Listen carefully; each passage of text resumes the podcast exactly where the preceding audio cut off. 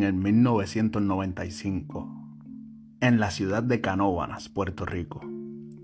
Un ser atacó a diferentes especies de animales en la zona ganadera. Las víctimas opresas eran encontradas muertas con heridas pulsantes, por donde aparentemente había sido succionada toda su sangre.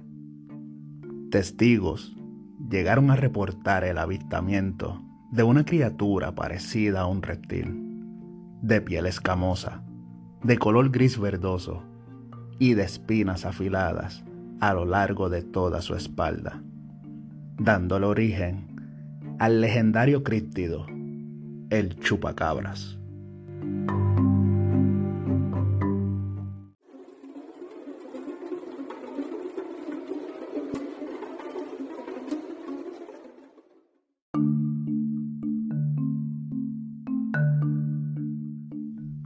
Saludos, les habla Ricky y bienvenidos a una nueva edición de Mundo Escéptico. En este episodio les traigo a uno de los críptidos más conocidos en el mundo y que tuvo origen en la isla de Puerto Rico. Pero antes que nada, ¿a qué nos referimos con críptidos? ¿Qué es la criptozoología? La criptozoología es una pseudociencia que intenta probar la existencia de animales extintos, mitológicos o folclóricos. Los seres de interés criptozoológico son llamados críptidos. Esto incluye a especímenes vivos de especies extintas, animales que carecen de evidencia, pero aparecen en mitos, leyendas o reportes oculares, y animales salvajes que se encuentran lejos de su zona geográfica.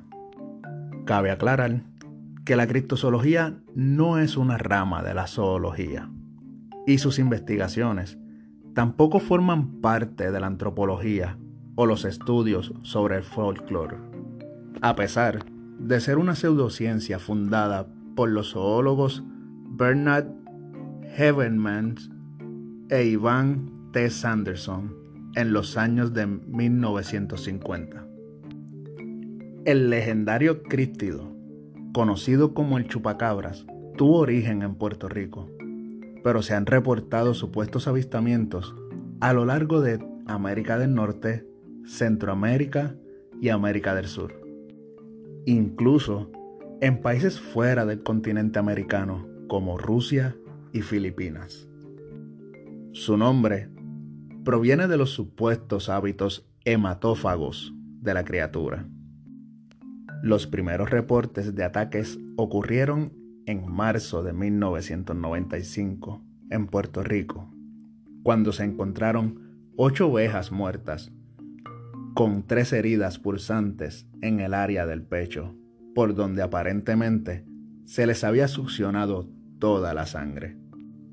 Algunos meses después, una mujer llamada Madeline Tolentino declaró haber visto a la criatura en el pueblo de Canóvanas, Puerto Rico. Tolentino también afirmó que alrededor de 150 animales domésticos habían sido encontrados muertos.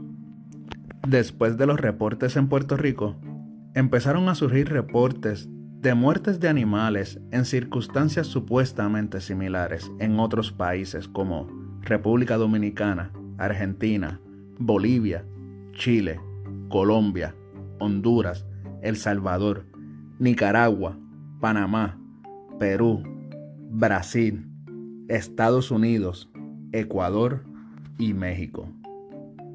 Cabe mencionar, como un pequeño dato que no muchos conocen, y que otros no recuerdan, que la creación del término chupacabras es atribuida al comediante y empresario puertorriqueño Silverio Pérez, quien lo acuñaría al poco tiempo de haberse publicado los primeros incidentes. Durante estos primeros reportes del chupacabras en Puerto Rico, se le asignaron diferentes características físicas a través de los medios de comunicación. De acuerdo con algunas noticias, el chupacabras era como un intento fallido de laboratorio, donde se mezcló el ADN de ciertos animales, entre ellos el ADN de murciélago.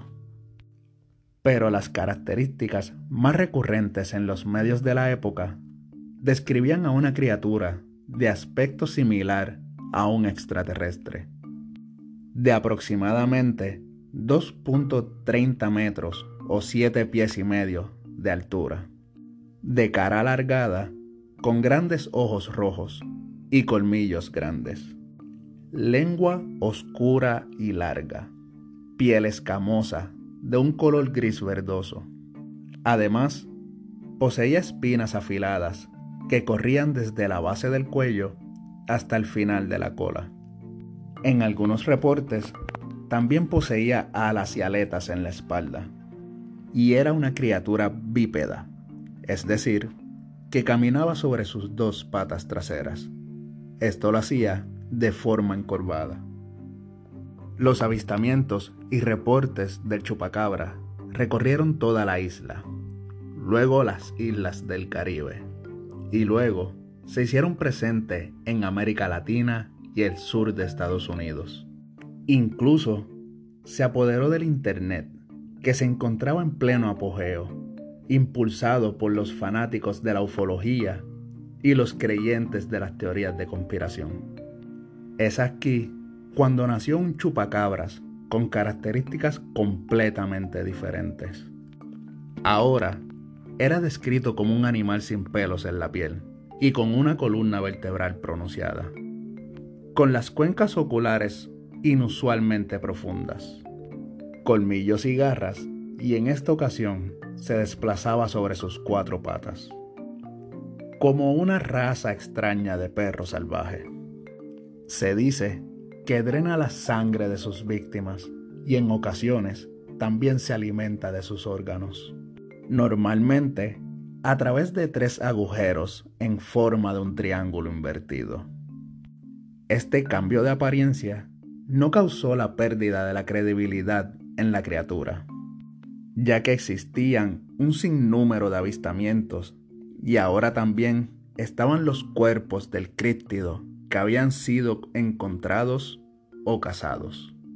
Con estos cuerpos, el escritor, investigador y escéptico estadounidense Benjamin Radford vio la oportunidad de realizar una investigación más objetiva. Cuando tienes un cuerpo, todo cambia. Puedes tomar muestras de ADN, muestras de huesos, tienes morfología. Palabras de Radford. También llegó a decir, al principio era escéptico sobre la existencia de la criatura al mismo tiempo, estaba consciente de la posibilidad de descubrir un nuevo animal. No quería ridiculizar el caso o descartarlo. Si el chupacabras era real, quería encontrarlo. Radford tomó como punto de partida para sus investigaciones los cuerpos de los supuestos chupacabras. Estos aparecieron, en su mayoría, en el estado de Texas y otras zonas del sureste de Estados Unidos. En total, fueron 12 cuerpos los estudiados. Las pruebas de ADN revelaron una realidad nada fuera de lo común. Los cuerpos resultaron ser de perros, coyotes o mapaches. Incluso uno era un pescado. Radford comentó, el motivo por el que estos animales fueron identificados como el chupacabra fue porque perdieron el pelo. Tenían sarna sarcóptica causada por ácaros, lo cual es muy común. Esta versión fue confirmada por la profesora de la Universidad de Texas AM y especialista en enfermedades inflamatorias de la piel, Alison Deisel. Pero Aclarando el misterio de los supuestos chupacabras, había un detalle que alimentaba el escepticismo hacia las investigaciones. ¿Qué explicación se le podía dar a las víctimas o presas que habían sido drenadas de su sangre? Empecemos la explicación por lo más obvio, Estos animales domésticos suelen ser presa de depredadores comunes de la zona, como perros y coyotes. Gracias a las películas de vampiros, tendemos a asociar las marcas en el área del cuello con la succión y el alimentarse de sangre. Pero Bill Scott, del Museo de la Historia Natural de Nueva York, aclaró que los animales que de verdad se alimentan de la sangre de otros no actúan de esta forma. Bill también mencionó, y cito, las especies que succionan sangre la obtienen de la superficie de la piel de sus víctimas, no la buscan en la vena ni en las arterias. Además, una criatura del tamaño de un perro se moriría de hambre rápidamente si se alimentara de sangre, debido a la falta de componentes esenciales como las grasas. Entonces, ¿cómo explicar la falta de sangre en las víctimas? Radford explicó, y cito, Cuando el animal muere, el corazón deja de latir y no hay presión sanguínea. La sangre se filtra hacia la parte más baja del cuerpo, donde se coagula y se espesa.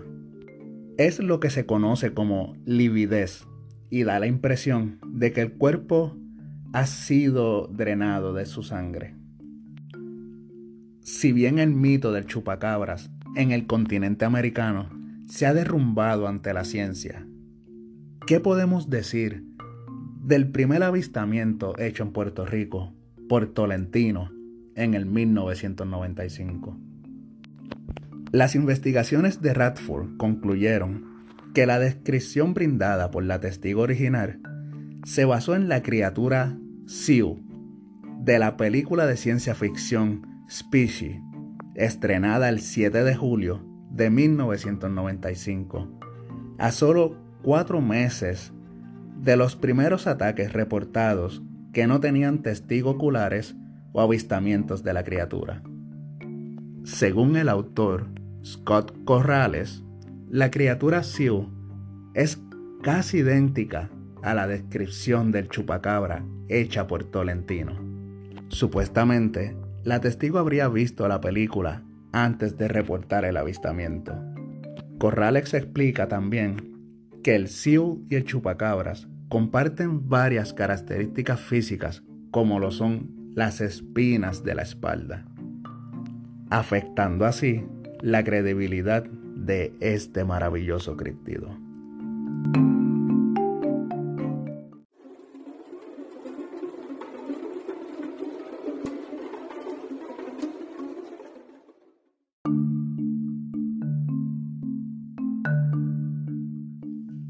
Sin dudas, es uno de los críptidos más famosos, que a pesar de que se le llegó a dar una explicación a sus orígenes, aún existen muchas personas que creen en él. Es uno de mis críptidos favoritos, pues no solo nace en mi isla natal de Puerto Rico, sino que de haber nacido en estos tiempos, sé que se hubiera convertido en uno de los mejores creepypastas. Déjenme su opinión sobre el tema a través de mis redes sociales. Me puedes conseguir en Instagram como mundo.escéptico. También me puedes encontrar en Facebook como Ricky Pan Blanco, Mundo Escéptico. Y recuerden formar parte también del grupo oficial Escépticos, donde pueden comentar con memes, opiniones sobre los temas y llevar una sana convivencia con toda la comunidad de escépticos. También pueden apoyar el canal con donaciones entrando al link que se encuentra en la parte superior en las descripciones. Y si les gusta el contenido de este canal, recuerden compartirlo con amigos y seres queridos para que se vuelvan parte de la comunidad de escépticos. No me quiero despedir sin antes darle las gracias al Ejército Rojo por su constante apoyo y a todos los que me escuchan desde Puerto Rico, Estados Unidos, México y toda Latinoamérica. Que pasen una linda semana y nos escuchamos el próximo domingo en una nueva edición de Mundo Escéptico.